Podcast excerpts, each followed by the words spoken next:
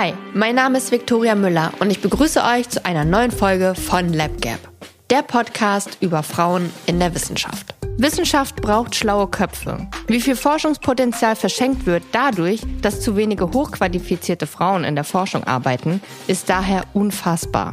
Wir fragen uns, welche Strukturen hindern Frauen, an der Wissenschaft teilzunehmen? Wodurch entsteht diese wahnsinnige Lücke? Und wie schließen wir sie? Genau darüber sprechen wir mit den führenden Wissenschaftlerinnen Deutschlands, schauen in ihre Labore, Raumstationen und hinter die Kulissen ihrer Arbeit und schmieden gemeinsam Pläne, wie wir Wissenschaftlerinnen sichtbarer machen können. Ich freue mich riesig auf unsere heutige Gästin und viele spannende Geschichten. Dr. Jessica Burgner-Kaas studierte Informatik an der Universität Karlsruhe.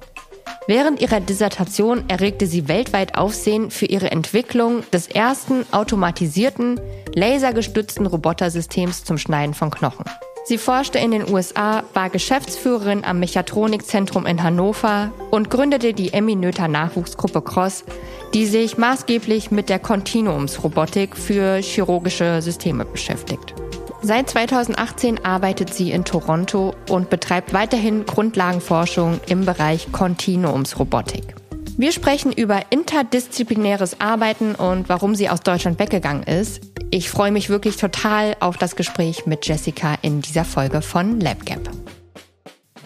Unser Partner für diese Folge LabGap ist die Wirtschaftsprüfungs- und Beratungsgesellschaft PwC Deutschland.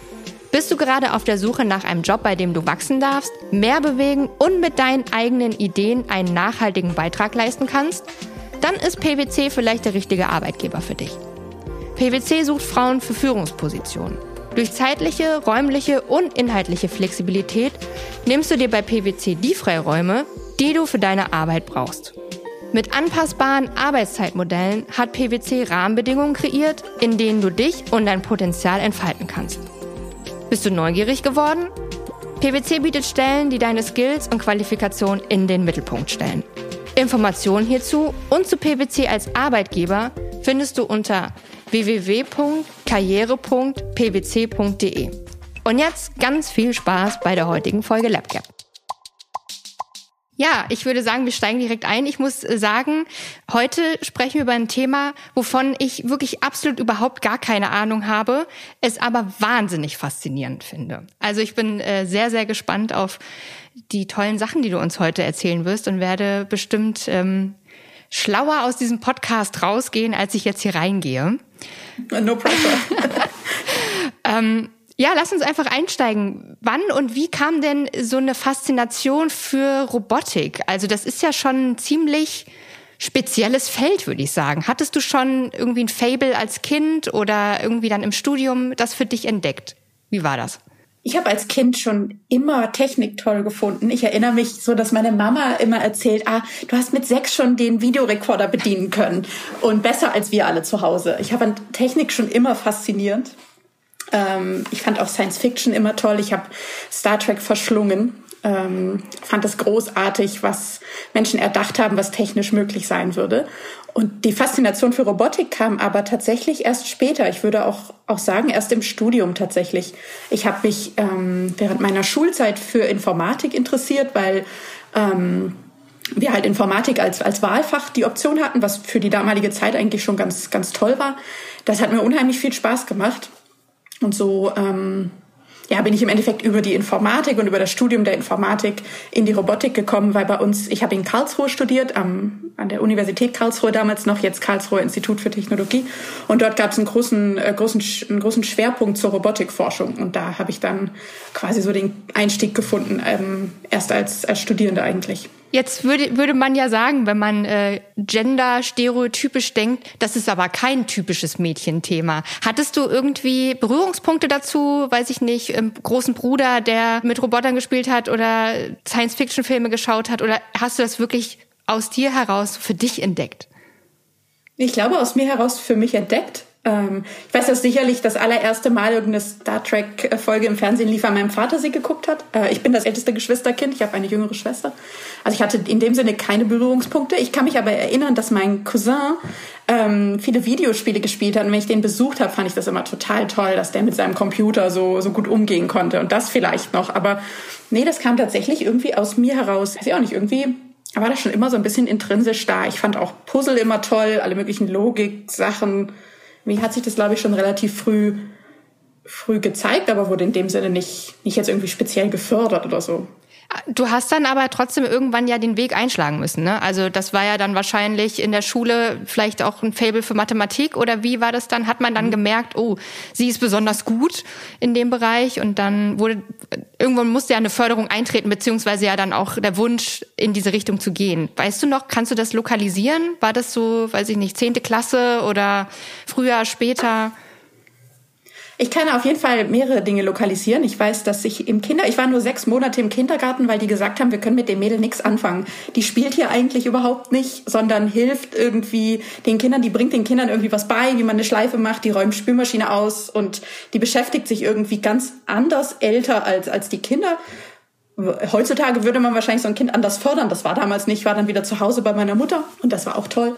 In der Grundschule weiß ich, dass ich, ich war immer die Beste in der Grundschule. Ähm, das ist dort aufgefallen. Man hat dort auch mal gesagt, oh, die muss unbedingt aufs Gymnasium gehen. Die ist irgendwie besonders schlau und die ist auch mathematisch begabt. Ähm, auf dem Gymnasium war dieses typische Teenager, äh, hormonelle, äh, hormonelles Gedöns. Aber ich weiß, dass da auch mein Mathelehrer ähm, mich häufig darauf hingewiesen hat, dass ich da scheinbar begabt mhm. bin und dass ich das doch, dass ich mir das ruhig zutrauen können darf, ähm, Mathematik toll zu finden. Und ich weiß auch, dass ich in der Schule viel mit, mit den Jungs ähm, mich eher abgefunden habe und wir haben viel Informatik-Sachen gemacht, wir haben viel zusammen programmiert, wir haben viele Computerspiele zusammen gespielt und Netzwerk-Sessions gemacht. Ich war immer das einzige Mädchen dabei, habe das aber nie in Frage gestellt und da eigentlich schon relativ viel mein, meine Technikfaszination ausgelebt, kann mich aber gleichzeitig auch erinnern, dass ich im Physikunterricht frustriert war, weil der Lehrer irgendwie den Mädchen nichts zugetraut hat. Ähm, und ich weiß, dass ich da eigentlich klar in der Reihe der Mädchen saß und die alle da irgendwie hofften, dass sie nicht drankamen und ich mich eigentlich immer gemeldet mhm. habe und dachte, ich, ich möchte mich aber gerne mitteilen und der aber ganz offensichtlich Mädchen das nicht so zugetraut hat und man da auch keine Chance hatte, eigentlich eine gute Note zu bekommen, was ich rückblickend immer schade finde, weil ich glaube, ich hätte Physik ganz toll gefunden, aber habe irgendwie durch den Lehrer und durch dessen ganz offensichtliche, ich bevorzuge eigentlich die Jungs, mich da gar nicht so ausleben können. Hatte aber eben Glück mit diesem Informatik- und Mathelehrer, die beide irgendwie das ganz großartig fanden, dass ich da als Mädchen mich, mich irgendwie auch ganz, äh, ganz gut schlage. Ja. Und das auch nie in Frage gestellt haben oder mir nie abgesprochen haben, dass ich das können könnte. Da sieht man auch wieder, wie, wie wichtig eigentlich auch diese Förderung ist. Also das mit äh, Physik kann ich auch nur bestätigen. Ich glaube, viele kennen das auch, vor allen Dingen eben äh, Mädchen, äh, junge Frauen in der Schule, dass das dann immer schon gleich so kategorisiert wird. Und wenn man ein zartes Pflänzchen an Interesse für diesen Bereich hegt, dann äh, stirbt das schnell unter der Hand ja, eines Lehrers oder einer Lehrerin, die dann gleich sagt, nein. Ähm, jetzt ist ja so, dass Roboter äh, sind ja eher so ein, ich sag mal, stereotypes Jungsding, haben wir schon drüber geredet. Und äh, Informatik gehört jetzt zu den MINT-Bereichen, die ja noch sehr als Männerdomäne gelten. Würdest du das bestätigen? Also ist es in deinem Fachbereich so, dass es sehr männlich dominiert ist oder ist es nur so ein, vielleicht auch ein Trugbild? Es hat sich, glaube ich, schon einiges getan. Ich, also ich habe in 2000 angefangen zu studieren in Karlsruhe damals. Ich glaube, wir waren knapp 660, 700 erst Erstsemester in der Informatik. Da waren nur eine Handvoll Frauen, das weiß ich. Ich habe witzigerweise meine beste Freundin im Informatikstudium kennengelernt. Wir haben uns da einfach dann zusammen durchgeschlagen, das gut gemacht. Ähm, da waren sehr, sehr wenige Frauen. Ich kann mich auch erinnern, unter den Professoren waren zwei weibliche, eine von denen vielleicht auch nicht so wahrnehmbar weiblich. Ähm, da war nichts groß an weiblichen Vorbildern in dem Sinne da. Ähm, mittlerweile würde ich sagen, ist das besser. In den MINT-Fächern haben wir ja mittlerweile knapp 30 Prozent weibliche Studierende. Ähm, in der Robotik gibt es sehr wenige Frauen. Es gibt, glaube ich, wahrscheinlich schon an jeder Uni ein, zwei äh, Robotikforscherinnen. Ähm, ne, es weniger wird, wird besser, glaube ich. Es wird langsam auch besser, weil ich glaube auch viele der Programme mittlerweile Früchte tragen, dass man in Schulen schon eher irgendwie auch, auch MINT-Fächer bewirbt und auch zeigt, was man dort alles Verschiedenes machen kann. Kannst du verstehen, dass man sagt oder dass es heißt, dass Mädchen und Frauen sich nicht für Technik, Roboter, Informatik und so interessieren oder interessieren könnten? Also hast du dich da auch schon mal mit beschäftigt, warum das überhaupt, wie das überhaupt zustande kommt? Weil eigentlich, es ist ja ein hausgemachtes, menschengemachtes Konstrukt mhm. so zu denken. Und wenn man so ein Interesse dafür hat, kann ich mir vorstellen, dass man sich auch damit beschäftigt, vielleicht auch mal denkt, mit mir stimmt was nicht, warum mögen alle anderen das nicht und ich mag das? Also hast du da mal drüber nachgedacht, wo das herkommen kann, dieses Vorurteil? Ja, habe ich auch viele Probleme, ist zu viel gesagt, aber habe ich sehr viel mich mit auseinandergesetzt, weil ich halt immer anders war dadurch. Ne? Ich war, wie gesagt, immer das einzige Mädchen in diesem Informatikunterricht, irgendwie vier Jahre lang. Die waren alle nett und das war alles angenehm. Ich habe mich da gefreut, die Sachen zu machen, die mir Freude machen und Spaß machen. Aber man fragt sich natürlich schon, und gerade als pubertierender Mensch dann, warum bin ich denn anders? Man ist ja sowieso schon in der Findungsphase und das hilft nicht, wenn man auch noch zusätzlich andere Interessen mhm. hat. Ähm, und ja, auch von den, von den Mädchen dann hört, so von wegen, ah du, wieso, wieso machst du das denn und mach doch lieber hier das oder warum interessiert dich das? Aber ja, so richtig, ich glaube halt ein großer, ein großer Beitrag dazu leistet einfach, dass, dass wir als Menschen einfach einem Geschlecht was zuschreiben, ne? Und dass das im Zweifel schon im Kindesalter so passiert. Die Mädchen bekommen die Puppen und die Jungs bekommen irgendwie die Autos und dass da eben schon eine sehr frühe äh, ja, Zuschreibung mhm. von gewissen Interessen passiert. Und Fähigkeiten ja auch, ne? Fähigkeiten auch, genau. Und auch wenn wir uns weiß ich nicht, irgendwelche Kinderserien anschauen, Zeichentrickgeschichten, da sind dann das ist heute alles besser, aber wenn ich zurückgucke in meine Jugend, dann waren das natürlich die Prinzessinnen und die Feen und dann waren das die Jungs, die Technik gut fanden, aber da war ja nicht irgendwie eine coole Frau, die sich mit Robotern beschäftigt hat.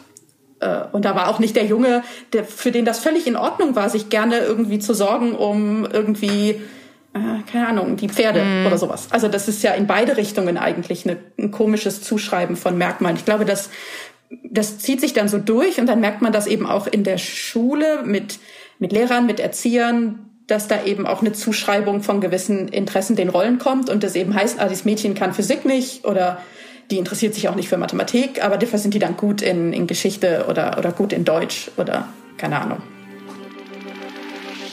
In der Medizin eingesetzte Kontinuumsroboter sollen vor allem minimalinvasive Eingriffe beispielsweise am Gehirn verbessern. Die Roboter haben wenige Millimeter dicke, gelenklose Arme, die sich ähnlich wie Tintenfischtentakel flexibel in ihrem Einsatzgebiet bewegen können. Besonders für die Hirnchirurgie, aber auch allgemein zur Behandlung von Tumoren ist das ein riesiger Fortschritt. Das Besondere ist, dass für die Roboterarme Nitinol verwendet wird. Ein biokompatibler Werkstoff, aus dem Katheter oder Stents hergestellt werden. Außerdem ist der Stoff besonders elastisch und kann in jede beliebige Form gebracht werden. Lässt der formbringende Druck nach, bewegt sich der Stoff wieder in seine Ausgangsform zurück. Eine Revolution für die Medizintechnik.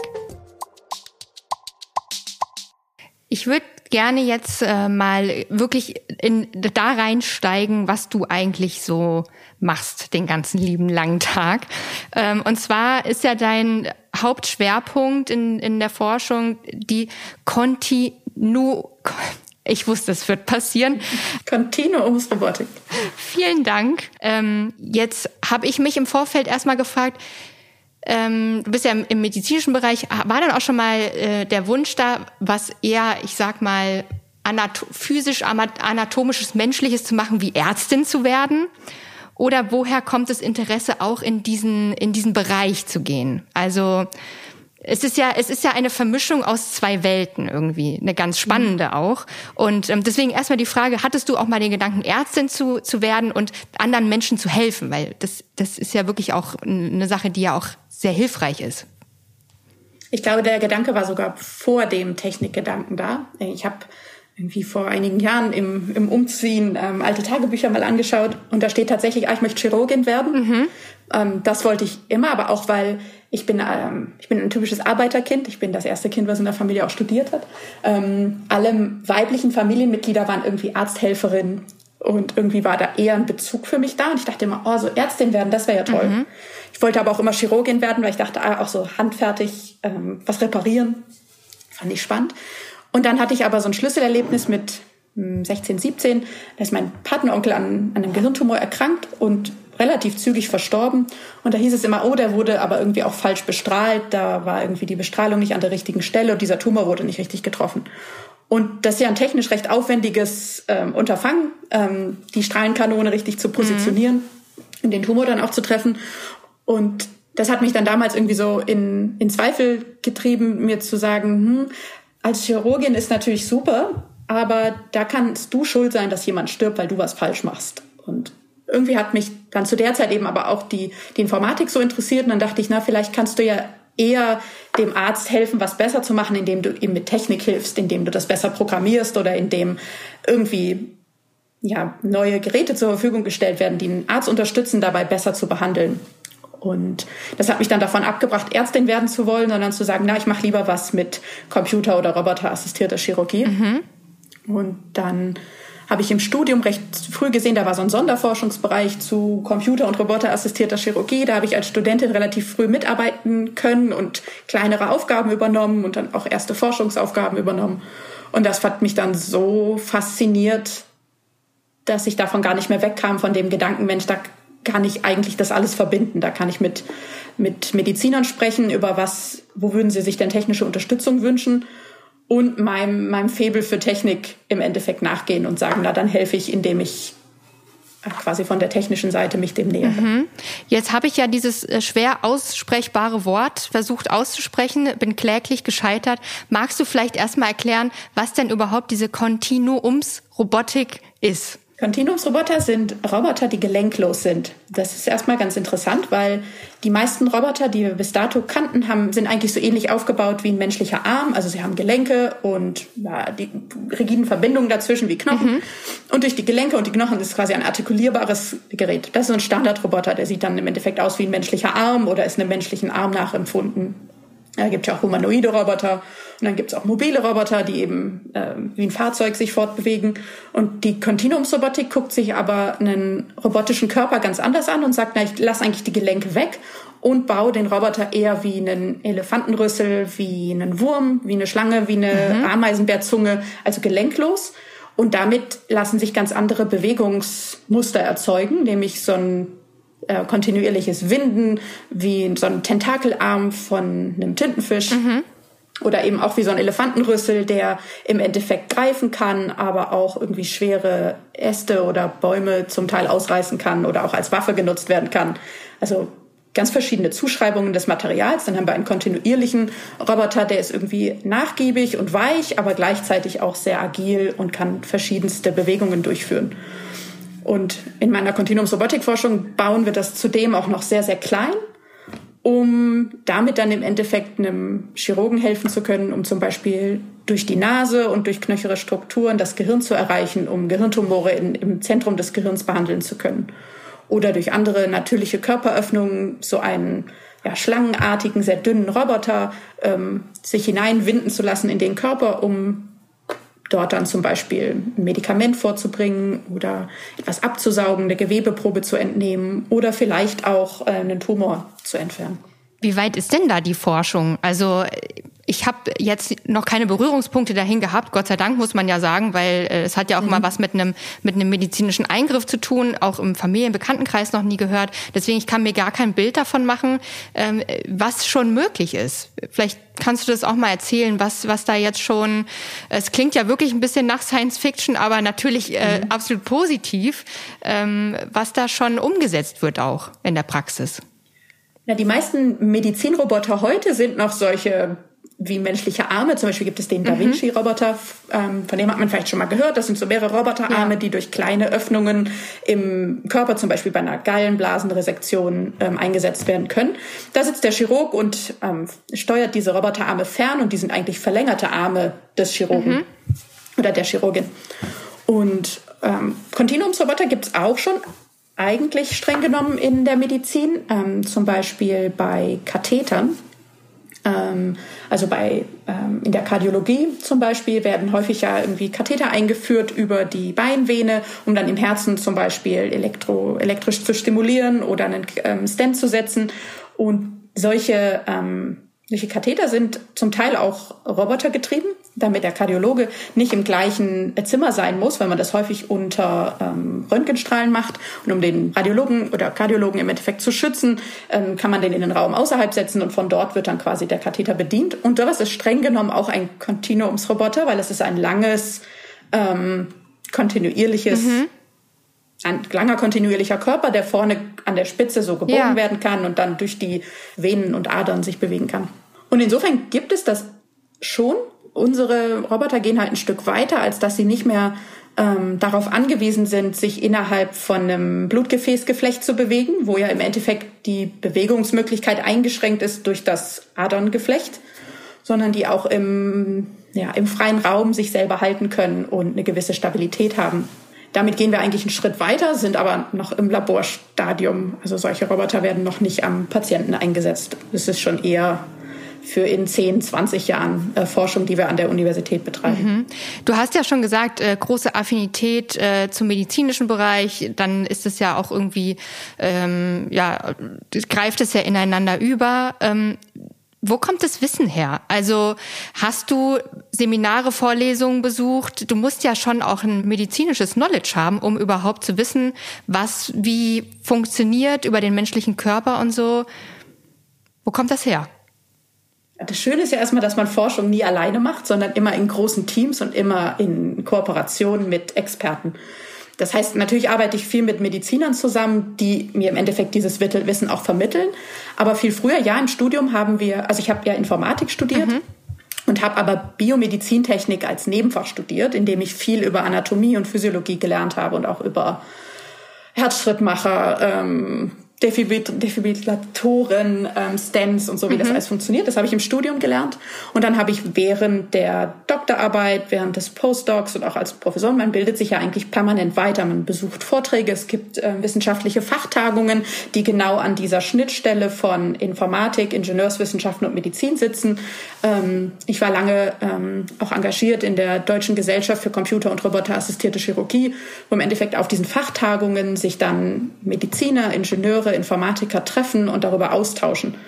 Und da Wissenschaftler sein heißt halt eigentlich auch, dass man permanent lernt, sein Leben lang lernt, weil man im Endeffekt genau weiß, dass man nichts weiß. Ja. Und irgendwie so, ne, dann hat man irgendeinen, äh, schaut man irgendwo nach, was, ähm, was einen interessiert und stellt fest, oh, darüber weiß ich gar nichts. Mhm. Und im Endeffekt bewegt man sich ja auch als Wissenschaftler immer an den Grenzen des, des Wissens. Also immer an der Grenze zu, da was, weiß die Menschheit vielleicht noch nicht genug zu, mhm. das wissen nur einige wenige Menschen was dazu. Und da ist ein permanentes Weiterbilden. Ist, äh, sehr interessant, weil ich glaube, so gerade in den letzten Jahr, Jahren oder Jahrzehnten wird die Wissenschaft ja immer interdisziplinärer und ähm, es ist einfach schön zu sehen, was alles möglich ist, wenn äh, unter, also ganz unterschiedliche Disziplinen zusammenkommen und was Neues entwickeln. Ähm, also es ist äh, interessant, in welchen Bereichen das überhaupt alles möglich ist, weil, wie gesagt, ich finde, die Medizin ist so für mich vom Gefühl her genau das Gegenteil von der Informatik, obwohl es, man mhm. könnte wahrscheinlich Vergleiche ziehen, Nervensystem und so weiter. Also der menschliche Körper funktioniert ja auch irgendwie, man kann es auch berechnen, aber äh, ja, irgendwie total spannend, was alles, was alles möglich ist. Du hast ja auch ähm, einen Lehrstuhl für Kontinuumsrobotik an der Leibniz-Universität in Hannover gegründet. Ähm, und was denkst du oder ja, was ist, was sind deine Gedanken? Warum ist dieser Fortschritt so wichtig für die Medizin? Also dieser technische Fortschritt? Zwei Antworten. Erstmal, den, den Lehrstuhl habe ich damals gegründet, weil ich von der Deutschen Forschungsgemeinschaft so eine Eminöter Nachwuchsgruppe äh, bewilligt bekommen habe. Und der Lehrstuhl für Kontinuumsrobotik war der erste in Deutschland. Ich habe den Begriff Kontinuumsrobotik auch in Deutschland geprägt. Mhm. Den gab es vorher in der Form nicht.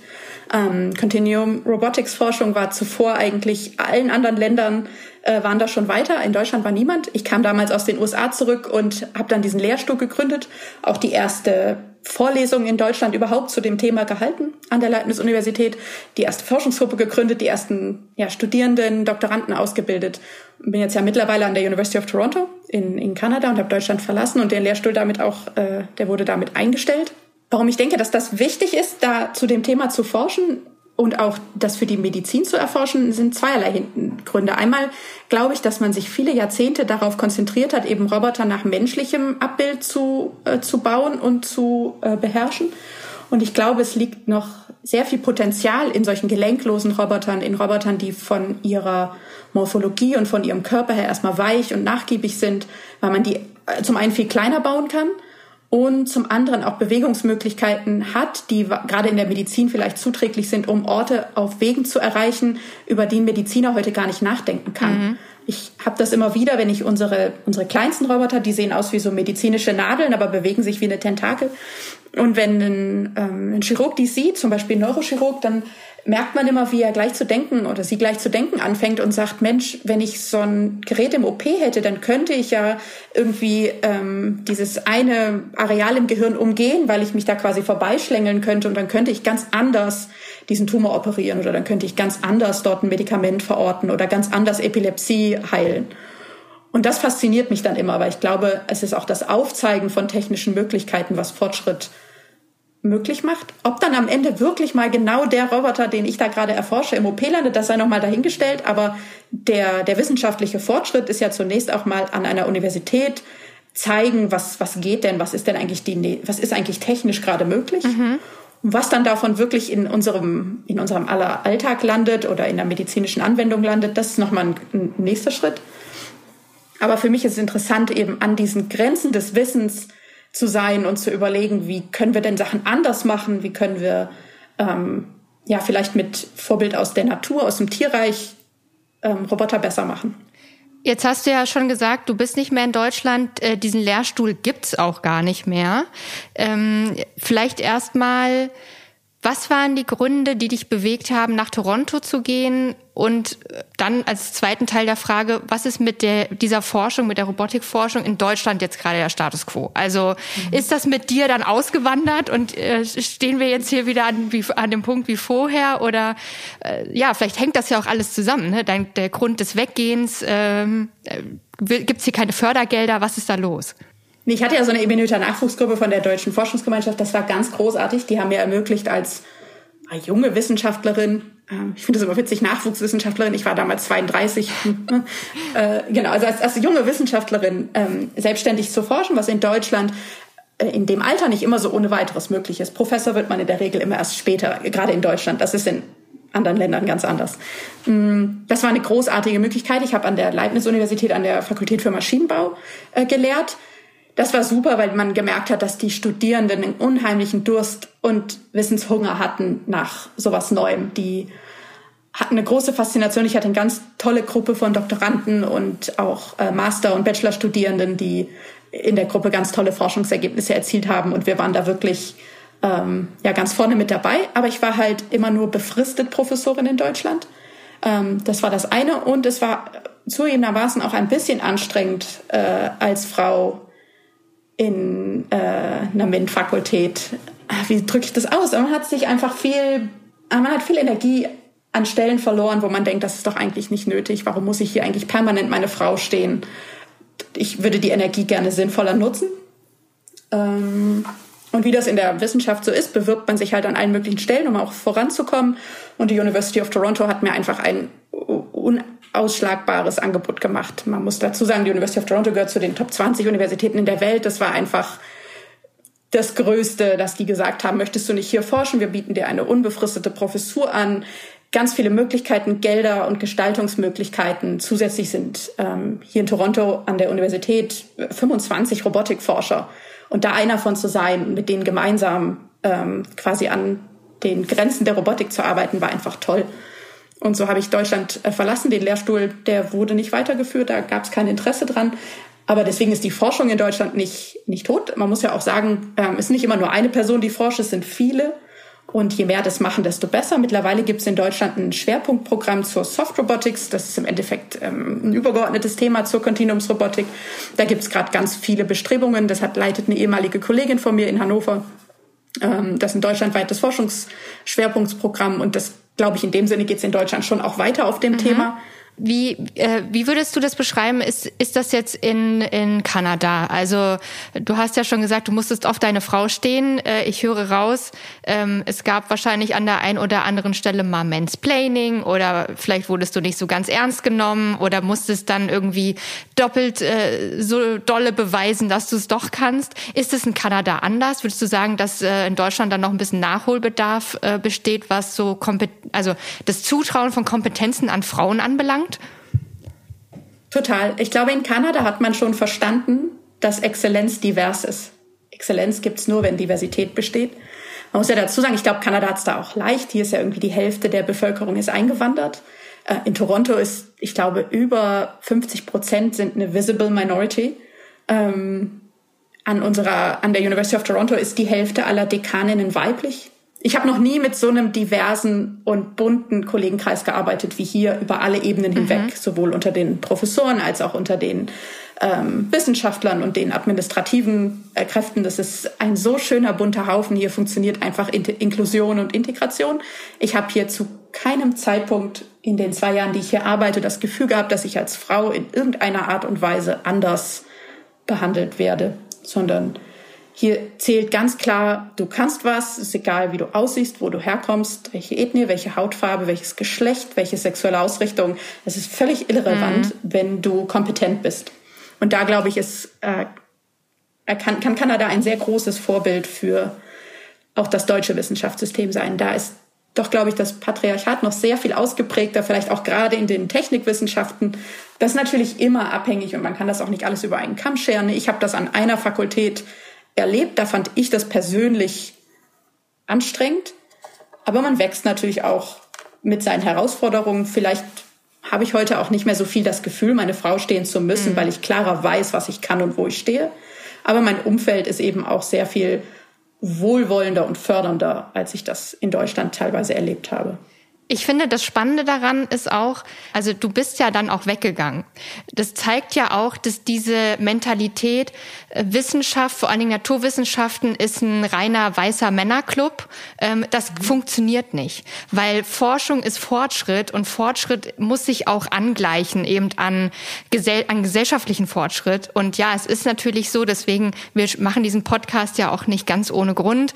Ähm, es gibt zu wenige äh, Vorbilder, weibliche Vorbilder in ganz ganz vielen Bereichen und es gibt einfach auch zu viele, äh, zu wenige Frauen und zu viele Männer in ganz vielen Bereichen und da fehlt einfach diese Diversität. Also das, was du jetzt auch sagst und das wiederum kann ja nur sich negativ auf den Fortschritt auswirken. Also ich finde es total toll, dass du das gerade gesagt hast, weil das nochmal ziemlich treffend beschreibt, was das Problem ist und mhm. dass ähm, ja wir ja eigentlich alle den Fortschritt anstreben und er auch prinzipiell ja auch möglich wäre. Also ne, wir haben ja auch schon darüber geredet. Ist ja nicht so, dass Mädchen, junge Frauen, äh, Frauen kein Interesse an technischen Berufen haben, an Naturwissenschaften, keine Fähigkeiten besitzen. Und jetzt ist äh, quasi so eine hochqualifizierte Kraft wie du ist jetzt halt in Kanada, ne, weil du es da so umsetzen kannst, wie du es wie du es möchtest. Eigentlich schon ein bisschen traurig auch, aber äh, gut für dich. Ähm, dass du jetzt da ähm, da forschen kannst. Ähm, du bist Associate Professor Director of Continuum Robotic Laboratory and Associate Chair at the University of Toronto. Und ähm, was, also was macht man da und was ist deine Forschung jetzt gerade? Weil du hast ja gerade schon gesagt, in 10, 20 Jahren sieht man das vielleicht in der Medizin. Was macht ihr da? Was ist, wie sieht dein Alltag aus? Mein Alltag ist auch sehr divers. Ähm, das ist aber auch das, was mir an der Forschung Spaß macht. Der ist nie gleich. Es gibt immer so Phasen. Jetzt gerade ist hier in Kanada die Vorlesungszeit vorbeigegangen. Also ich habe jetzt gerade ein Semester beendet, in dem ich eine Vorlesung zur Continuum Robotics gehalten habe. Mhm. Ähm, zum ersten Mal in Kanada, seit ich hier bin. Es wurde auch ganz toll angenommen. Ähm, genau, in der Vorlesungszeit ist man natürlich mehr damit beschäftigt, Vorlesungen vorzubereiten, Material vorzubereiten und sich mit den Studierenden auseinanderzusetzen, im Positiven. Ähm, ich habe meine Forschungsgruppe, also Doktoranden, Postdoktoranden, ähm, auch Studierende in ihrem Master- und in ihrem Bachelorstudiengängen, die bei uns forschen zu unterschiedlich komplexen Themen, je nach ähm, Fortschritt in ihrer persönlichen Laufbahn. Wir erforschen weiterhin Continuum Robotics, ähm, also Kontinuumsroboter, ähm, zum einen für medizinische Anwendungen weiterhin. Hier habe ich auch klinische Kooperationspartner in der Zwischenzeit äh, kennengelernt, mit denen wir weiter forschen, zum Beispiel ähm, nach wie vor auch in der Neurochirurgie oder eben auch in der, ähm, in der Kardiologie. Ähm, gleichzeitig ähm, entwickeln wir auch ganz neue Kontinuumsrobotikarten. Ähm, wir haben in letzter Zeit damit begonnen, ähm, kooperierende Kontinuumsrobotikarme zu bearbeiten. Das heißt, verschiedene äh, tentakelartige Roboter kommen von verschiedenen Richtungen in irgendeinen Körper, um irgendwas zusammen zu machen. Das kann in der Medizin sein, aber vielleicht auch in der Inspektion oder in irgendwelchen ähm, Anwendungen, wo ähm, der Zugang eben zu einem Gerät erschwert mhm. ist. Ähm, könnte aber auch sein in der mm, im Weltraum, weil unsere Roboter sind klein und leicht, die kann man einfach überall hin mitnehmen. Ähm, genau, da forschen wir weiter. In meiner Rolle als Associate Director in unserem Robotikinstitut ähm, bin ich eine von drei äh, Direktoren, die quasi die Robotik an der University of Toronto vorantreiben und das Institut leiten. Das ist viel ähm, ja, viel gestalten, viel überlegen, wie können wir die Programme attraktiver machen für Wissenschaftler, für Studierende, wie können wir nationale Robotikstrategie ausarbeiten, die auch das Land Kanada in der Robotikforschung weiter äh, nach vorne treibt, wie können wir uns international vernetzen. Das sind äh, viele mh, hm, ja, visionäre Leitungsaufgaben, ähm, als Associate Chair in der Informatik habe ich viel damit zu tun, mir darüber Gedanken zu machen, ähm, wie sehen gute Studiengänge in der Informatik in der Zukunft aus. Ähm, wir sind dabei, eine Spezialisierung in der Robotik herauszuarbeiten für unsere Studierenden, dass eben ein Informatikstudent sich schon früher auf Robotikthemen fokussieren kann. Das ist ganz spannend. Ich bin viel involviert in, in der Auswahl von neuen Professoren, die unseren Kollegenkreis erweitern. Das ist ein ganz äh, ganz viele verschiedene Hüte, die ich da manchmal aufhabe, aber das macht, macht mir auch wahnsinnig Spaß. Es klingt auf jeden Fall sehr vielfältig und auch absolut überhaupt nicht langweilig. Nee, es ist mehr so, dass der Tag nicht genug Stunden hat, um das manchmal alles zu machen. Ich glaube, das kennen wir alle, das Problem. Ich habe noch eine Frage zum, zum, zu dieser konkreten Arbeit. Ähm, jetzt ist ja die Entwicklung solcher Roboter ähm, sehr förderlich in der Medizin und kann natürlich auch hilfreich sein, natürlich auf ganz vielen Gebieten. Das haben wir jetzt ja schon erörtert. Eine Sorge, die ja immer wieder auftritt, wenn es um, um künstliche Intelligenz oder auch Robotik geht, ist ja, dass Menschen abgelöst werden könnten. Beste mhm. Bestünde die Möglichkeit, jetzt wahrscheinlich nicht in den nächsten 10 oder 20 Jahren, aber vielleicht sagen wir mal in den nächsten 50 bis 100 Jahren, dass äh, Chirurginnen ersetzt werden würden durch Roboter, also dass am Ende am Menschen kein Mensch mehr operiert, sondern nur noch eine Maschine. Das kann ich mir ehrlich gesagt nur sehr schwer vorstellen. Ich, ich meine, nein, weil in der Medizin ist so gar nichts vorhersagbar. Jeder Mensch ist so andersartig und so einzigartig und jede medizinische, medizinische Notfall, das mag zwar dann vielleicht immer, immer die gleiche Ursache zum Teil haben, aber der Körper sieht immer anders aus und immer andere Gegebenheiten. Und ich glaube, das algorithmisch zu beherrschen, also zu er erkennen zu können, wo ist da gerade was was passiert da gerade was muss als nächstes getan werden? Das wird meiner Meinung nach in den nächsten 50 bis 100 Jahren nicht möglich sein, mit einer Maschine zu machen. Mhm. Ich glaube, da wird immer eine Chirurgin dabei sein müssen, um im Zweifel zuzustimmen zu irgendeiner Teilaufgabe, die ein Roboter übernimmt. Das glaube ich schon. Da sind wir ähm, vielleicht auch gar nicht so weit von weg. Ich glaube, dass Roboter Teilaufgaben übernehmen oder vielleicht auch eben die Chirurgin dabei unterstützen, irgendwie besser irgendwas zu machen, das glaube ich schon. Aber dass da einfach nur noch ein, äh, ein Roboter im OP steht, nee. Kann ich mir beim besten Willen nicht vorstellen. Dafür braucht es auch einfach die menschliche Expertise und vielleicht auch so ein bisschen das Bauchgefühl. Mm ja wahrscheinlich auch ähm, ja schwer zu berechnen dann, was da alles mhm. auch ähm, an Komplikationen eintreten kann. Aber ich glaube, es, es klingt ein bisschen so, vielleicht nicht ähm, äh, den, den Chirurgenberuf ablösen, aber äh, es gibt ja immer mal helfende Hände auch in so einem OP. Das klingt ja schon so, dass das könnte das schon auch erfüllen. Das auf jeden Fall, also gerade das Unterstützen auf jeden Fall. Und da muss man auch sagen, dass wir ja im maschinellen Lernen wahnsinnige Fortschritte gemacht haben in, den, in der vergangenen, im vergangenen Jahrzehnt. Und da natürlich auch sehr vorteilhaft ist, dass wir auf aufgrund dieser Fortschritte in der Lage sind, einfach Wissen, was sich über viele Jahrzehnte aufgebaut hat, also im Endeffekt Patientenakten und Abläufe zu analysieren in einem Maße, wie das eine einzelne Person nie kann. So viel Wissen ist sehr, sehr schwer, sich persönlich mhm. anzueignen, die ganzen Muster zu erkennen. Da können uns natürlich Algorithmen unterstützen und auch einem Arzt anzeigen, du, basierend auf dieser Datenlage kann, kann ich dir sagen, mit so einer Wahrscheinlichkeit ist das jetzt diese Krankheit oder passiert jetzt mhm. das. Aber am Ende, glaube ich, ist immer noch die, die Chirurgin, die entscheiden muss. Ist ja auch eine ethische Frage. Ich glaube, da könnten wir jetzt einen eigenen Podcast zu aufnehmen. Mhm. ähm, jetzt, jetzt haben wir über deine Arbeit gesprochen und ähm, am Anfang ja auch, wie du da überhaupt hingekommen bist. Ähm, ich würde gerne über das Thema Vorbildfunktion sprechen oder Vorbilder sprechen. Hattest du ähm, als Mädchen oder generell in deiner Laufbahn auch weibliche Vorbilder, ähm, die dich entweder inspiriert haben, Wissenschaftlerin zu werden oder auch während deiner Laufbahn dir begegnet sind, wo du gesagt hast, wow, also wirklich klasse Frau, tolle, tolle Forschung vorangetrieben, äh, echtes Vorbild einfach. Ich kann mich dran erinnern, dass wir in der Schulzeit in Französisch, äh, da ging es mal in irgendeinem so von diesen typischen Schulbuchkapiteln um Marie Curie das fand ich ganz, ganz toll und weiß, dass mich das damals unfassbar fasziniert hat. Ich glaube, ich habe noch nie so gerne diesen Französischunterricht gemacht wie zu diesem einen Zeitpunkt. Ähm, genau, also auf jeden Fall weibliche Wissenschaftlerinnen, auch wenn es da nur wenige gab. Ich weiß, dass ich dann daraufhin irgendwie gelesen habe, wie Marie Curie geforscht hat und auch mit ihrem Mann gemeinsam geforscht hat und ihre Tochter das dann später weitergeführt hat. Das fand ich toll, weil sie ja dann auch einen Nobelpreis dafür bekam. Das hat mich wahnsinnig fasziniert. Mich haben schon immer Wissenschaftlerlaufbahnen fasziniert, aber auch die von männlichen äh, Wissenschaftlern. Da habe ich keinen großen Unterschied gemacht. Weibliche Vorbilder in der in meiner Robotikforschung hatte ich ganz lange nicht. Ähm, ich kann mich aber erinnern, dass ich dann irgendwann als Doktorandin die äh, Alison Okamura, die ist Professorin in Stanford, ähm, irgendwann auf einer Konferenz gesehen habe und mich das wahnsinnig fasziniert hat, dass sie damals war sie, glaube ich, in meinem Alter jetzt und ich da saß und dachte so, wow, das kann man alles schaffen.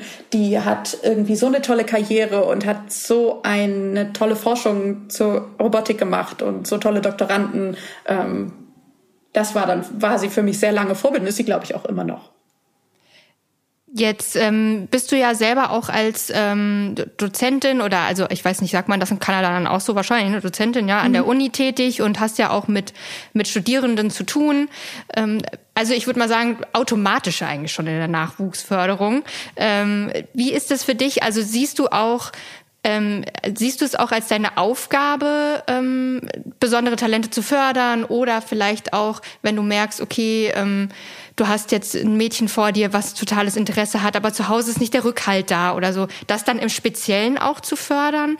Und ähm, vielleicht noch ein zweiter Teil an die Frage, wie wichtig ist diese Nachwuchsförderung? Also brauchen wir mehr ähm, Menschen, die, die das in, den, in den Schulen schon äh, rausholen im Zweifel und, und auch Angebote machen? Wie siehst du das? Äh, wie wichtig ist das? Ich glaube, das ist sehr wichtig. Man sieht das ja auch an den Studierendenzahlen. Das ist in den vergangenen 20 Jahren ja schön, eigentlich ganz schön gestiegen. Ich glaube, mittlerweile sind es 30 Prozent in den MINT-Fächern oder in, in Nordamerika sagt man STEM. Aber genau, da, da merkt man, dass diese ganze, äh, das Gehen an die Schulen und diese ganzen Förderprogramme auf jeden Fall was helfen, weil die Anzahl der, der Frauen eben gestiegen ist in diesen Fächern, die das erstmal zu mhm. studieren anfangen. Ob die das dann am Ende auch in ihrem Job machen, ist nochmal eine andere Frage. Also ich glaube, das hilft schon. Mm. Ich selber bin natürlich in meiner Rolle als Professorin, in meiner Rolle als, als Lehrende automatisch Vorbild. Weil natürlich schaut ein junger Mensch auf denjenigen, der einem da was erzählt. Das hat man selber gemacht. Man erinnert sich an Lehrer und an Professoren aus der Universität. Das ist man automatisch, glaube ich. Ähm, ich empfinde das auch als wichtig und halte sehr gerne Vorträge vor den diversesten Gruppen, seien das eben Kinder oder auch Senioren oder allgemeine Öffentlichkeit, um quasi darüber zu erzählen, was ich mache. Mhm. Weil ich gerne erzähle, was ich mache.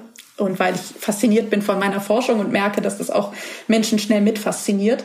Und ich glaube, es ist sehr wichtig, dass auch gerade die, die Minderheiten in dem, in diesem Berufsweg, in dem Berufszweig das eben auch wahrnehmen und das auch nach außen tragen. Weil ich glaube, ne, see it and you can be it. Mhm. Also so dieses, mhm. ich muss auch sehen, dass das geht. Ja. Und ich kriege auch das Feedback von vielen Studentinnen, die dann eben auch am Ende von so einer Vorlesung sagen, Mensch, ist das toll, dass du hier bist. Es ist so cool, dass da auch eine Frau ist. wir sind nun hier deutlich mehr weibliche Professorinnen, als ich das aus Deutschland kenne, aber dieses Feedback kriege ich eigentlich durch, durch die Bank weg, dass, dass auch Frauen sehr, sehr wichtig finden, für sich zu sehen, dass das geht. Ich habe tatsächlich die Frage, die ich jetzt stelle, noch niemanden gestellt, aber ähm, du hast, hast gerade was Richtiges gesagt, nämlich, dass das sehr faszinierend ist, was du machst und dass das auch, also es, es wirkt auch auf mich sehr faszinierend. Also ich finde, es ist total spannend. Hast du Tipps, ähm, Literaturtipps, äh, also Buchtipps irgendwie oder wo man sich informieren kann über, über diesen Schwerpunkt? Also ich, ich würde gerne mal ein Buch dazu lesen. Vielleicht hast du ja mal eine Empfehlung für mich. Ich schreibe gerade ein Buch über Kontinuumsrobotik. Es gibt keins. Wunderbar. Das dauert aber noch. Äh, dafür brauche ich mal richtig viel Zeit, die ich nie habe. Ähm, man kann sich an ganz vielen verschiedenen Stellen informieren. Es, ich hab, ähm, es gibt einige Vorträge von mir auf, auf Englisch, die mittlerweile auch im Internet verfügbar sind. Ähm, bei YouTube oder wo findet man die? Genau, bei YouTube. Man kann nach meinem Namen mhm. suchen oder einfach nach Continuum Robotics. Ähm, ich habe letzte Woche erst an der Soft Robotics Conference teilgenommen. Das ist eine, eine Tagung, die, die läuft ähm, jährlich zu soften und Continuumsrobotern. Da kann man sich auch informieren, was es zu dem Thema gibt. Mhm. Auf unserer Webseite kann man sicherlich äh, einiges darüber lernen. Finde ich total interessant, weil es gibt natürlich viele Bereiche, ähm, die sind, ich sag mal, ein bisschen trivialer, ohne, ohne dass ich das despektierlich meine, aber wo man schon mal was drüber gelesen hat oder mal eine interessante Doku drüber äh, gesehen hat oder so. Aber ähm, tatsächlich in dem Bereich gar nicht. Und ich finde es total spannend, vor allen Dingen eben, wie du sagst, dass, dass es so eine Art, neue Art von Robotern ist, die auch ähm, so wahnsinnig unterstützend sind. Also so, die eigentlich ja die Welt der Medizin revolutionieren können das ist ja eine Riesenchance in der Wissenschaft, das gibt's ja auch nicht so oft. Also, dass man wirklich was hat, was, äh, was wirklich voranbringen kann und, und wirklich neue Türen öffnen kann, das äh, gibt's nicht jeden Tag. Und finde ich spannend. Danke. Jetzt ähm, haben wir, sind wir tatsächlich fast schon, jetzt sliden wir so in den letzten Teil des Gesprächs. Ähm, wir haben ja schon über Vorbilder gesprochen und ähm, du hast ja auch gesagt, Nachwuchsförderung ist sehr wichtig, ähm, Vorbild sein ist wichtig. Was würdest du, wenn jetzt ein 14-jähriges an Robotern und Informatik interessiertes Mädchen vor dir stehen würde und würde sagen, ich möchte das werden, was du auch bist. Was würdest du, was würdest du sagen? Welchen Tipp hättest du? Einfach machen wirklich einfach machen, sich nicht davon abbringen lassen. Und ich bin der festen Überzeugung davon, dass das, was einen am meisten fasziniert und wo man merkt, da schlägt mein Herz, das muss man einfach machen. Also ich wirklich bin einfach immer dem gefolgt, wo ich gerade am meisten Lust zu hatte und was mich am meisten fasziniert. Und das hat mich persönlich mir immer genau den Grund gegeben, da eben auch morgens für aufzustehen. Ich stehe auch jetzt morgens auf und denke mir so, wie großartig ich ich darf hier Robotikforschung machen und ich darf Professorin sein und ich darf im Endeffekt zu den Themen forschen, die mich am meisten interessieren. Und ich glaube, ähm, so einem 14-jährigen Mädchen würde ich sagen, mach das und lass dich nicht davon abbringen und lass dich vor allen Dingen nicht verunsichern von irgendwelchen Stimmen, die dir absprechen, dass du das mhm. könntest. Mhm. Und arbeite im Zweifel aber leider doppelt so hart wie andere und ich, ich, ich fürchte, das ist leider immer noch so. Also ich habe schon auch das Gefühl, ich musste ähm, immer noch immer ein Stück schneller und weiter als alle anderen, damit das irgendwie auch gesehen wird. Oder kommt nach Kanada. Oder kommt nach Kanada, genau. Hier ist äh, einfach die Gesellschaft schon mal ein Stück weiter gekommen. Vielleicht, ähm, vielleicht ist unsere Gesellschaft auch schon ein Stück weiter, wenn das Mädchen, was jetzt 14 ist, irgendwann mal an die Uni geht oder fertig ist, ähm, ist, ist dann auch schon angekommen in, in der Welt der Wissenschaften, dass Frauen auch was können. Das glaube ich schon, aber man muss sich natürlich auch darauf einstellen, das ist nicht immer leicht. Mhm. Ne? Also es wird immer irgendwie äh, Gegenwind geben. Das ist halt nun mal noch ein alter weißer Männerclub. Äh, weiß nicht, ich habe das äh, erlebt, dass ich mit einem männlichen Doktoranden irgendwie zu einem Meeting gehe mit einer Firma und die ihn ansprechen als Herr Professor und denken, ich bin die Doktorandin sowas passiert ja am laufenden Meter. Im Endeffekt, man lernt das dann irgendwann zu ignorieren. Aber klärst du so solche Situationen auf? Also bist du dann auch so, dass du sagst, nee, lass ich mir jetzt hier die die Butter lasse ich mir nicht vom Brot nehmen. Ich bin hier genauso äh, Professorin und möchte auch entsprechend angesprochen werden und nicht behandelt werden, als wäre ich irgendwie hier äh, Beiwerk oder so. Kommt drauf an. Ich muss sagen, ähm, ich man ist das, glaube ich, in dem Bereich oft gewöhnt. Ne? Man wird halt eigentlich am laufenden Meter unterschätzt. Ähm, Das ist zum Teil, glaube ich, ganz zuträglich, weil dann kann man im Endeffekt von hinten das Feld aufrollen. Ich finde das eigentlich immer ganz gut. ähm, besser, als wenn man überschätzt wird. Aber klar, zum Teil spreche ich das auch ganz, ganz konkret an und sage, Entschuldigung. Ja. Aber hier, ähm, so ist das. Aber wir sehen das ja auch, also ich meine, was da kürzlich mit Frau von der Leyen passiert ist in der Türkei, ist ja im Endeffekt genau das Gleiche. Dieses, naja, dann mhm. musste sie sich dort weiter abhinsetzen. Also sowas passiert überall und immer, immer noch. Ja, ja. Und sowas ist überall. Und ich glaube, solange es das gibt, wird es noch einiges zu tun geben, da irgendwie ein Geschlechterverhältnis ausgeglichen herzustellen, gerade in der Wissenschaft. Aber ich glaube, langsam kommt es so nach. Also ich studiere auch Wissenschafts- und Technikgeschichte und ähm, in den einschlägigen ähm, Organisationen in dem Bereich, also wir waren ja letztens bei so einer Fachtagung, wo eigentlich nur Menschen ähm, aus technischen Be Berufen waren oder eben ähm, Lehrstühlen und so weiter. Das war eben auch diese besagte weiße, alte weiße Männerveranstaltung. Aber im Studium sitzen sehr immer mehr Frauen auch. Also ich merke das auch, dass ähm, am Lehrstuhl darauf geachtet wird, korrekt, dass korrekt gegendert wird. Auch von den Dozierenden und auch die, die vielleicht schon höhere äh, betagter sind, sage ich mal, äh, und vielleicht nicht weiblichen Geschlechts. Also ich glaube, es findet schon ein Wandel statt. Aber er ist halt sehr langsam. Genau, aber man muss auch sagen, ne, was sich über so viele Jahrhunderte in die eine Richtung entwickelt hat, da braucht es halt auch wahrscheinlich mehr als ein halbes Jahrhundert, ja. um da auch wieder ein bisschen von wegzukommen. Aber ja, ist noch ein gutes Stück Arbeit, müssen wir alle äh, noch ordentlich was für tun. Ich habe im Vorfeld Community-Fragen eingesammelt. Bei mir auf Instagram habe ich erzählt, dass wir heute sprechen. Und ähm, also ich habe gesagt, dass es um das Thema Robotik geht und was denn so für Fragen aufkommen da zu dem Thema und habe mal ein paar eingesammelt. Und zwar hat jemand gefragt, wie denn das Verhältnis Theorie und Praxis in deinem Job ist. Also wir haben ja eigentlich schon ein bisschen drüber geredet, aber kannst du das irgendwie so festmachen? In einem Verhältnis ist mehr Theorie als Praxis. Arbeitest du gar nicht praktisch? Also heißt... Doch. Ich bin persönlich ein sehr praktischer Mensch. Ich brauche das auch, dass sich da was bewegt mhm. und was anfassbar ist. Ist in der Robotik natürlich, macht es Sinn. Das kann man gar nicht so pauschal beantworten. In meinem Forschungsbereich, in meiner Forschungsgruppe ist es sehr gemischt. Ähm, es schockiert leider immer viele Studierende, dass Robotik auch ganz, ganz viel Mathematik ist, weil wir im Endeffekt ja berechnen müssen, wie bewegt sich dieser Roboter. Das ist ganz viel Mathematik, äh, Physik, äh, Mechanik. Das kann abschreckend sein. Dann denken viele erstmal nicht. Dann ist aber auch ganz viel algorithmisch, also Bewegungsplanung, ähm, Steuerung und Regelung, äh, Bildverarbeitung. Da können auch ganz viele Themen sein, die nichts erstmal mit dem, mit dem physikalischen Roboter zu tun haben, sondern erstmal theoretisch gelöst werden mhm. können. Aber natürlich ist der Anspruch immer, dass das dann auch auf einem realen Roboter funktioniert. Nun haben wir noch die zusätzliche Herausforderung, dass Kontinuumsroboter kann man in der Form nicht kaufen. Wir bauen die auch alle selber. Also wir ja. überlegen uns wie, wir haben einen 3D-Drucker, wir haben eine tolle Werkstatt, die uns hilft und dann bauen wir die auch nach unseren Vorstellungen selber auf. Insofern ist es immer auch sehr praktisch. Muss es aber nicht sein, wenn man in der reinen Informatik ähm, sich mit Robotik beschäftigt, kann man auch ähm, sich das Ganze viel theoretischer angucken von der, von der Seite des maschinellen Lernens zum Beispiel. Mhm. Äh, klingt sehr ausgeglichen, ausgewogen. Mhm. Ähm, dann kam noch eine Frage, ich glaube, das betrifft auch eher die Robotik im Allgemeinen. Fördert Robotik eine inklusive Gesellschaft oder spaltet sie viel mehr? Ich finde, es ist eine spannende Frage. Ich habe sie mal mit aufgenommen, weil ich mich gefragt habe, ob, ob, so, ob solche Fragestellungen überhaupt formuliert werden in, mhm. diesem, in diesem Fachbereich. Also redet man überhaupt über sowas? Ähm, ich weiß, äh, bei KI ist es ja so, dass man ja sehr wohl darüber spricht, wie die künstliche Intelligenz redet. Ähm, aber hat die Robotik da überhaupt eine Bewandtnis beim Thema Diversität? Ist es wichtig?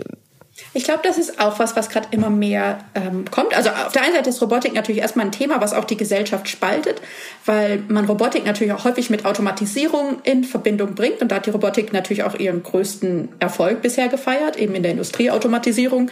Ähm, dort hatten Roboter im Zweifel auch viele Jobs gekostet, mhm. ähm, aber vielleicht auch neue Jobs geschaffen.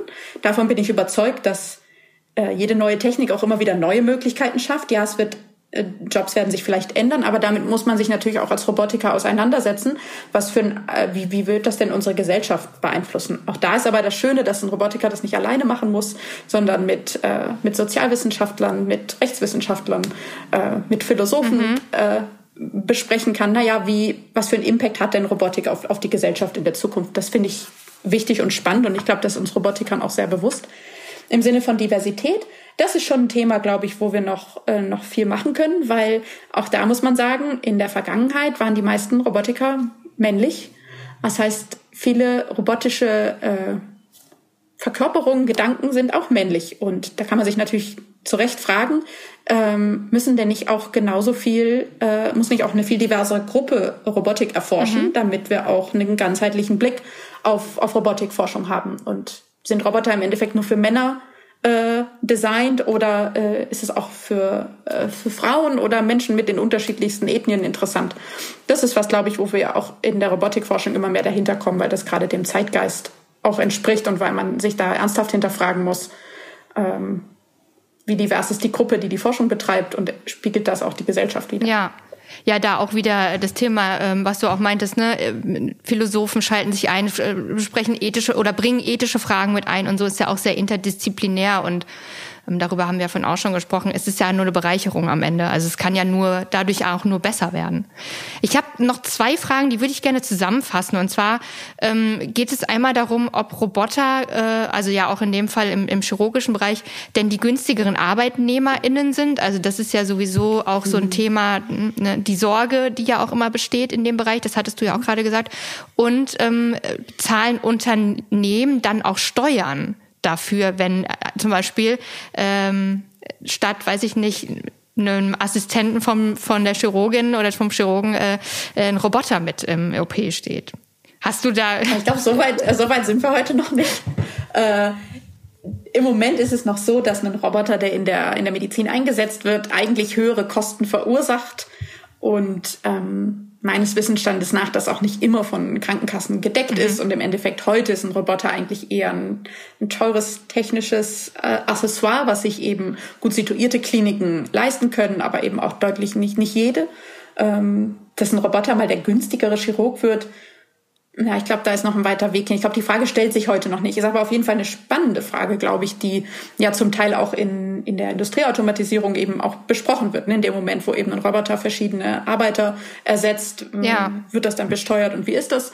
Ähm, in der Medizin ist das noch nicht, nicht wirklich eine Frage heute. Aber äh, es sieht, man sieht auch, wie, wie viele Bereiche das toucht quasi, das Thema. Also es werden ja dann auch in Zukunft wahrscheinlich sich noch mehr Fachbereiche, Experten und Expertinnen einschalten, die äh, Meinungen äußern, ähm, vielleicht auch Zweifel äh, an bestimmten Praktiken und so. Aber ich finde es sehr spannend, weil es ist sehr lebendig. Also es ist pass passiert ja, gerade. Aber das sind dann auch eben Sachen, wo ich ganz schnell als Ingenieurin an meine Grenzen mhm. komme. Und da weiß ich auch keine, also da weiß ich persönlich auch nicht die gute Antwort. Da rede ich gerne und spreche gerne, diskutiere mhm. gerne mit, mit Experten darüber und kann meine, meine Fachexpertise damit einbringen. Aber das ist auch was, was, was wir als da eben Gesellschaft diskutieren müssen, zusammen diskutieren müssen. Was macht da Sinn ähm, und was nicht? Das kann ich alleine nur ganz schwer fassen und entscheiden. Fühle mich auch gar nicht fachlich in der Lage zu. Ja, Nee, es ist ja auch, ähm, ich finde auch dieses Bild des allwissenden Wissenschaftlers oder der allwissenden Wissenschaftlerin äh, ist ja auch, ich finde, gehört auch so ein bisschen in dieses alte Denken mit rein. Also man hat seinen Fachbereich, man hat sein Spezialgebiet und dann kann man da richtig gut sein, aber man muss nicht alles können oder wissen. Also ich finde, das ist auch irgendwie so ein, ich weiß nicht, es hat irgendwie so einen richtig, richtig langen Bart. ja, ich meine, man muss halt in dem, mit dem man sich beschäftigt, was man erforscht, ne, da sollte man sich doch schon reinigermaßen mm, auskennen. Ja, klar, ja. Und das ist natürlich wichtig. Wobei aber auch da manchmal Menschen, die am wenigsten wissen, vielleicht eine zündende, coole Idee mhm. haben. Weil sie unvoreingenommen ähm, draufblicken. Genau, ja. weil sie so unvoreingenommen draufgehen. Ich hatte, glaube ich, die, die spannendsten und weitblickendsten Fragen tatsächlich nach Vorträgen vor Kindern die dann so völlig blau mhm. in den Raum reinfragen, aber könnte man das nicht auch so machen? Oder ist das nicht so? Und man denkt, hm, habe ich mir so noch nie gedacht. Ja, es ist, es ist ganz spannend. Ich glaube, das, äh, das, das ist eigentlich ein ganz wertvoller Input auch. Deswegen auch der Input von, von anderen Seiten, einfach um Dinge anders zu betrachten. Aber von dem Bild des Universalgelehrten oder der Universalgelehrten kann man sich, glaube ich, verabschieden. Und ich finde, das zu sagen soll nicht irgendwie die Wissenschaft abwerten, sondern eigentlich, ähm, also von meinem Gefühl, nimmt es mir persönlich so ein bisschen den Schrecken davor. Also dieses, oh Gott, das sind alles ganz schlaue Leute, sondern eigentlich, also natürlich sind es schlaue Menschen ähm, und Menschen mit einem... Ja klar, aber in so einem Fachgebiet. Ja. Also ich kann das super gut und mein Beruf heißt Professor aber am Ende des Tages bin ich auch nur ein ganz normaler Mensch. Ja, ja, ist, also es ist ja dann am Ende so, dass ähm, das glaube ich, das für viele auch abschreckt. Und ich könnte jetzt wahrscheinlich noch drei Stunden mit dir weiterreden, vor allen Dingen auch über den Aspekt, dass du auch ähm, gesagt hast, du bist die erste, die bei dir in der Familie studiert hat.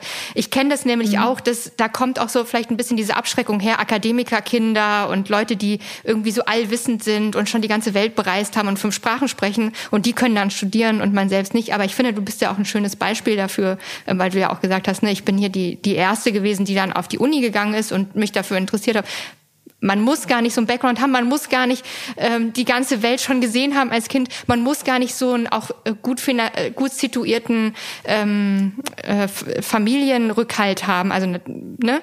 Ich habe, bevor ich studiert habe, nichts von der Welt gesehen. Also ich bin im Sommer in die Nordsee gefahren, das fand ich schön, aber ich habe da nichts vermisst und das hat mich aber auch ja nicht weniger befähigt, diesen Beruf mhm. zu machen ich durfte jetzt als Wissenschaftlerin viel reisen, weil viele Wissenschaftler treffen sich nur auf den unterschiedlichsten mhm. Kontinenten. Das empfinde ich zusätzlich noch als bereichernd, dass ich auch gleichzeitig so viel von der Welt dadurch kennenlernen darf. Ich habe das nie als Makel empfunden. Ähm, natürlich war das manchmal schwer, weil man natürlich überhaupt nicht den richtigen Habitus hat, auch unter Professoren mitunter. Oder vielleicht auch gar nicht weiß, wie das so funktioniert, wenn man so fein essen geht mhm. oder plötzlich da auf so einem Empfang ist. Das keine Ahnung, äh, musste ich mir alles ja irgendwie äh, angucken und äh, gucken, wie man sich dann da sinnvoll verhält. Am Ende braucht es nur den Mut, das, das zu machen. Wenn man ganz überzeugt davon ist, dass das das Richtige für einen ist, dann schafft man das auch alles. Das sind äh, das ist eigentlich ein, ein schönes ähm, schönes Schlusswort gewesen. Wir sind tatsächlich am Ende und normalerweise frage ich im, immer noch mal irgendwie sowas, äh, was du ähm, also vor allen Dingen bei dir steht jetzt auf meinem Zettel die Frage, was du dir wünschen würdest, äh, für, dass es in Zukunft ein ausgewogenes Geschlechterverhältnis in der Wissenschaft gibt. Darüber haben wir aber jetzt schon so viel geredet und ich würde eigentlich lieber die Frage stellen, was du dir generell für, für die Wissenschaft der Zukunft wünschen würdest. Also du als, als aktiver Teil einer, einer Wissenschaftscommunity, was wäre dein Wunsch an die Gesellschaft vielleicht auch oder an die, ne, die Politik, du kannst es formulieren, wie du es möchtest, ähm, dass ähm, Wissenschaft besser wird oder besser arbeiten kann, glaube, es sind zwei Sachen. Ich glaube, die Wissenschaft ist eigentlich ganz gut aufgestellt, muss ich ehrlich sagen, weil wir eben Diversität, zumindest in dem, wie ich es gerade in Nordamerika erlebe oder in Kanada erlebe, eigentlich äh, ja, fördern und uns ganz klar ist, je diverser, desto exzellenter ist eigentlich das, was rauskommen kann. Ich würde mir, glaube ich, wünschen, dass es weniger Berührungsängste mit Wissenschaft gibt und dass wir wegkommen von diesem Elfenbeinturm, die machen da irgendwas. Ähm, weil, wie gesagt, ich, wenn mich jemand fragt, was ich mache, bin ich die Erste, die davon gerne erzählt. Und ich glaube, ja, Wissenschaft sollte viel nahbarer sein. Und auch Wissenschaftler, Professoren sollten nahbarer sein, authentisch, authentischer sein. Und es sollte nicht so starke Berührungsängste geben, aber gleichzeitig auch, wie du das vorhin so sagtest, ne, nicht diese Erwartungshaltung, die Person muss alles wissen. Das tun wir nicht. Wir wissen irgendwas richtig gut und zum Teil auch nichts. Oder eben in Bereichen, ne, dieses, wir sind eben permanent an der Grenze des Wissens. Ja. Und dadurch fühlen sich, glaube ich, Wissenschaftler ganz häufig so, als würden sie gar nicht viel wissen. Mm. Ist ja auch so dieses ähm, Imposter-Syndrom. Ich glaube, da leiden auch ja, viele drunter. Alle, alle Wissenschaftler, glaube ich. Dass man denkt, man kann eigentlich gar nichts und man tut nur so, als ob. Ja, und irgendwann merkt es doch mal einer. Ne? Irgendwann wird man ertappt. Ich danke dir äh, sehr, sehr, sehr, sehr dolle für äh, diesen tollen Podcast, für dieses tolle Gespräch. Ich habe sehr viel mitgenommen und ähm, vielen Dank für deine Zeit. Ich danke dir für das schöne Gespräch. Es hat Spaß gemacht. LabGap ist eine Produktion von Edition F, Redaktion Viktoria Müller, Maria Medunski, Anne-Kathrin Heyer, Carmen Maywald und Mona Siegers. Ton und Schnitt Elmar Weiland.